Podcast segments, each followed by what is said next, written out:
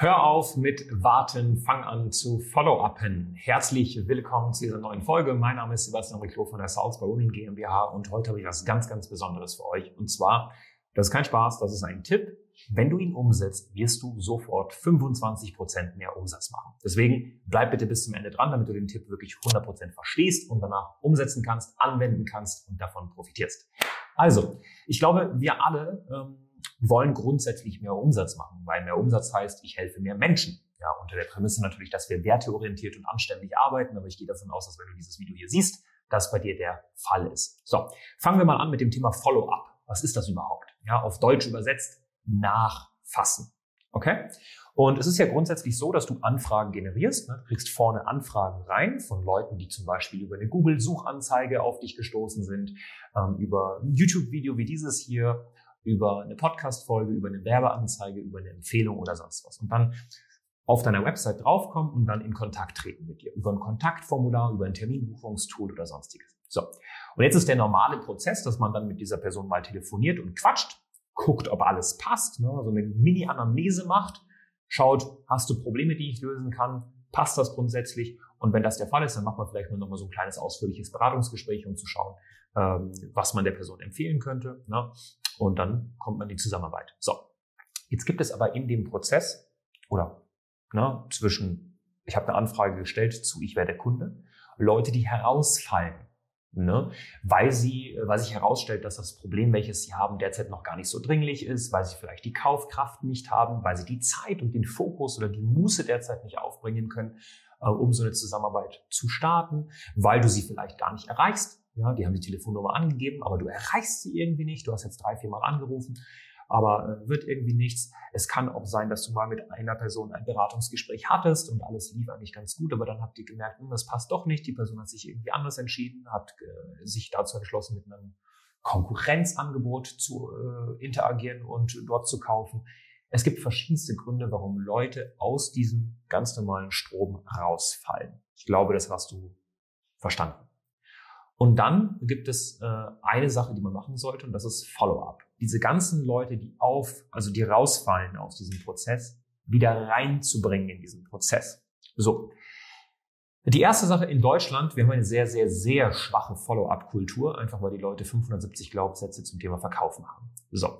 Meine Regel im Verkauf ist wie folgt. Sobald jemand sagt, bitte nicht mehr kontaktieren, wird die Person sofort auf eine Liste gepackt, die Liste heißt nicht mehr kontaktieren und wenn die Person nochmal kontaktiert wird aus irgendeinem Zufall oder Irrtum oder weil ein Mitarbeiter nicht darauf geachtet hat, gibt's dezent auf die Finger, weil das ist dann aufdringlich.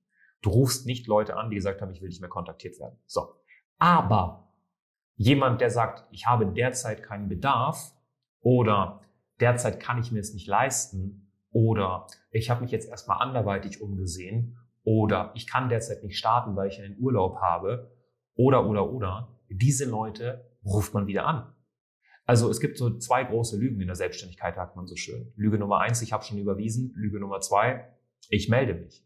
Also wenn du so naiv bist, ich gehe mal davon aus, dass du zwischen 35 und 50 bist, wenn du dieses Video anguckst, vielleicht 55, ähm, mit deiner Lebenserfahrung, wenn du noch immer so naiv bist und wirklich tatsächlich Menschen glaubst, die zu dir sagen, ich melde mich, dann weiß ich nicht, ob du die letzten Jahre bewusst unterwegs warst. Ja?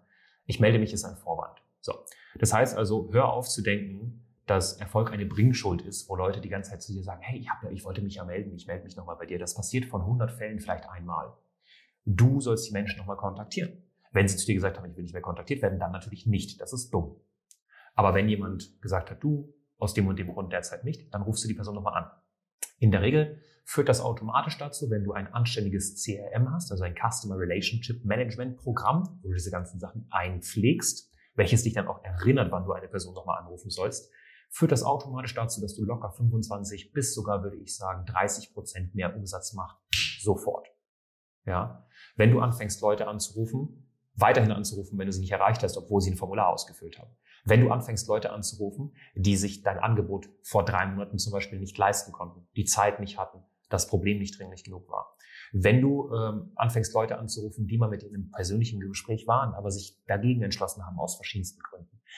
Ähm, Follow-up sollte man übrigens auch auf Kunden machen.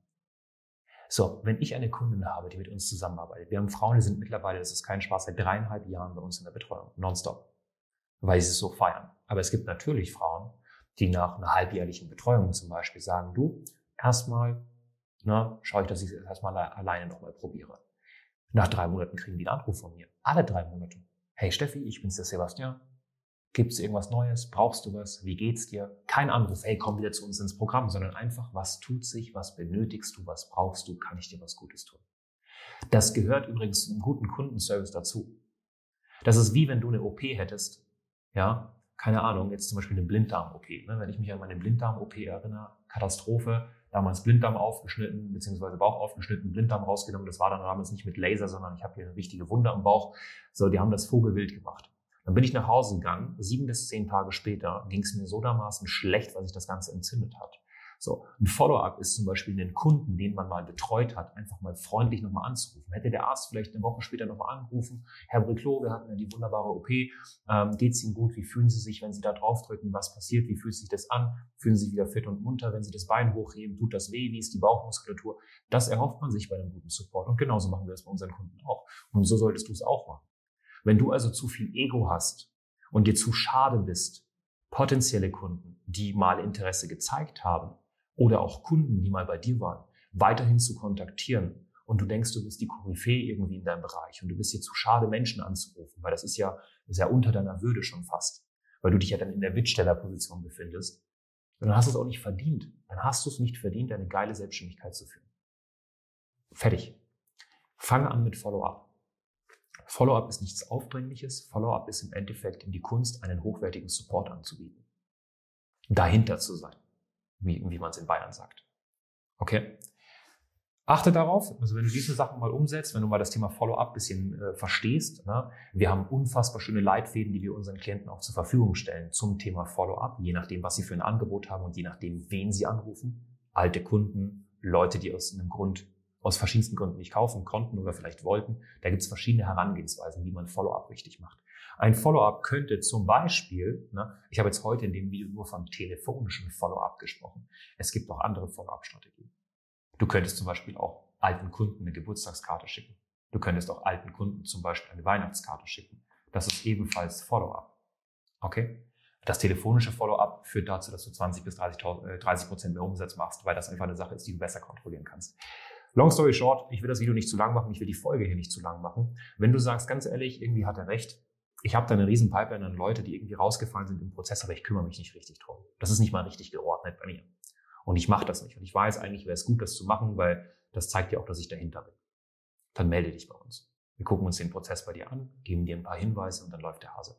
Ich wünsche noch einen wunderschönen Tag. Dein Sebastian. Bis zum nächsten Mal.